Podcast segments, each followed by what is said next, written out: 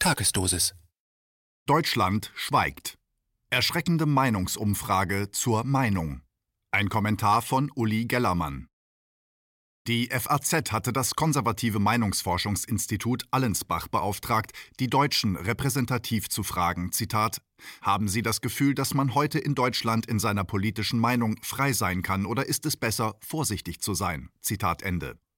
Und während diese Frage in der Bundesrepublik seit 1953 stets mehrheitlich in dem Glauben beantwortet wurde, man könne seine Meinung frei äußern, sagen heute nur noch 45 Prozent der Befragten, man sei in seiner Meinung frei. Negerküsse, Zigeunerschnitzel und Genderisierung. Dass die FAZ primär nach Sprach-, Ver- und Geboten wie den Negerküssen, den Zigeunerschnitzeln und der Genderisierung fragen ließ, entspricht ihrem beschränkten Verständnis von Wirklichkeit.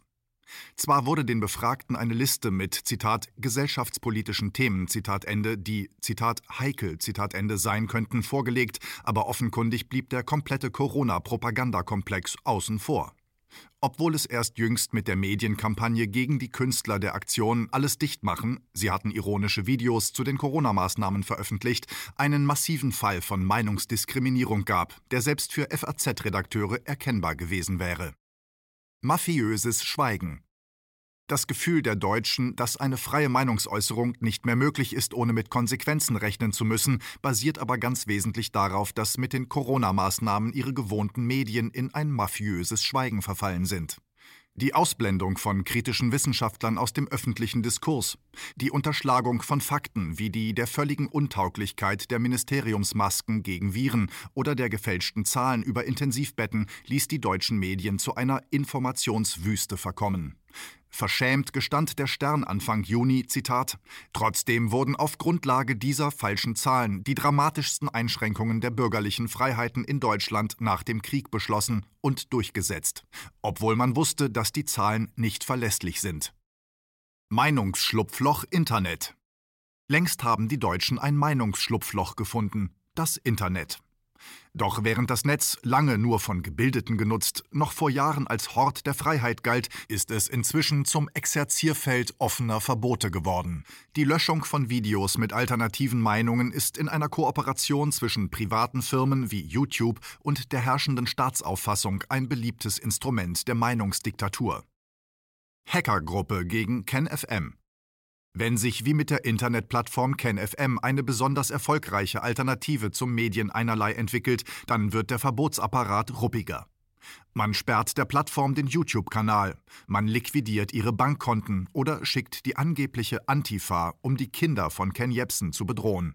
Erst jüngst hat die Hackergruppe Anonymous, früher als alternativ bekannt, den Server von KenFM für Stunden lahmgelegt, als sei der Staatstrojaner schon unterwegs.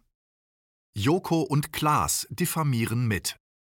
Das Anonymous-Stück der Merkel-Spahn-Solidarität fand seine Fortsetzung in den Podcasts von Studio Bummens. Das jüngste Machwerk des Studios konzentriert sich auf haltlose Diffamierungen von Ken Jebsen.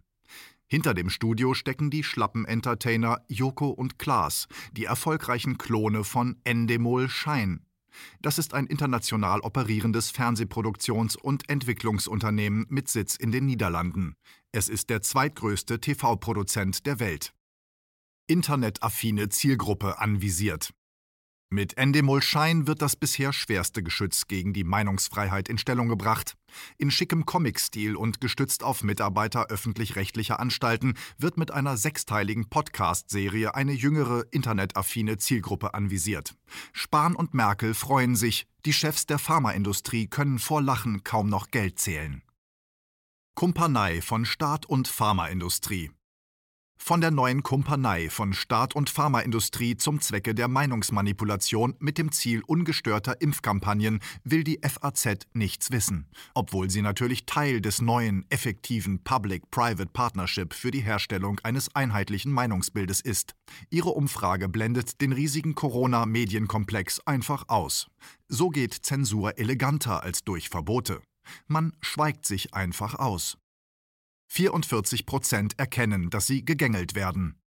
Dass die Deutschen trotz der umfassenden Meinungsmanipulation immer noch mit 44 Prozent erkennen können, dass sie gegängelt werden, lässt hoffen. Dass die FAZ einen großen, teuren Befragungsapparat in Bewegung setzen musste, spricht für die Angst der Herrschenden vor eben dieser Erkenntnis. Wenn die sich verbreitet und vertieft, ist Schluss mit dem lustigen Impfen, dem heiteren Pharmageldzählen und dem ungestörten Durchregieren unter der Virusflagge. KenFM ist crowdfinanziert und unabhängig. Leiste deinen Beitrag zu freier Presse und unterstütze unsere Arbeit finanziell. Wenn du zukünftig keine Beiträge verpassen willst, abonniere den KenFM Newsletter und installiere dir die KenFM App für iPhone und Android. Weitere Informationen auf kenfm.de/support. Hallo Community. In diesem Video möchten wir euch das Thema Bitcoin ans Herz legen. Wir werden euch erklären, was Bitcoins sind, wie man damit bezahlen kann und welche Bedeutung diese Währung für KenFM hat. Viele von euch haben sicher schon von Bitcoin gehört oder nutzen es sogar privat. Wie ihr KenFM mit Bitcoins unterstützen könnt und warum das für uns aktuell sehr wichtig ist, verraten wir euch jetzt. Das ist ein Bitcoin. In Wirklichkeit existiert so ein Bitcoin aber gar nicht. Es gibt ihn nur virtuell im Internet als digitale Währung in einem digitalen Konto. Bitcoin ist eine sogenannte Kryptowährung, die bekannteste weltweit. Man kann damit via Computer oder Smartphone einkaufen, spenden oder sich gegenseitig Bitcoins zuschicken. Bitcoins kann man wie Währungen oder Edelmetalle zum aktuellen Wechselkurs kaufen, verkaufen oder von Freunden zugeschickt bekommen. Einzige Voraussetzung, ein E-Wallet, zu Deutsch eine elektronische Geldbörse. Das ist ein Account oder Konto, über das man Bitcoins empfangen oder versenden kann. Wie ihr wisst, nutzen auch wir bei KenFM schon seit ein paar Jahren Bitcoin, damit wir im Notfall auch finanziell unabhängig bleiben können, zum Beispiel von Banken, die uns nicht mehr mögen. Da viele Banken mit unserer Berichterstattung nicht einverstanden sind und nicht im Zusammenhang mit KenFM genannt werden möchten, kam es in den letzten Monaten so weit, dass uns gar keine Bank mehr mag. Weshalb wir leider damit rechnen müssen, vom kompletten IBAN-Zahlungsverkehr ausgeschlossen zu werden. Deshalb der Appell an euch, beschäftigt euch jetzt schon mit der Funktionsweise von Bitcoin, damit ihr uns auch im Notfall trotzdem weiter unterstützen könnt. Alles, was ihr dafür tun müsst, ist, eure bisherige Unterstützung in Euro einfach in Bitcoin an uns zu senden. Dazu legt ihr einfach eine kostenlose E-Wallet an, wandelt einen Betrag eurer Wahl in Bitcoin um und sendet uns diesen an unseren Bitcoin-Account. Den Link findet ihr unter jedem unserer Beiträge sowie unter diesem Video.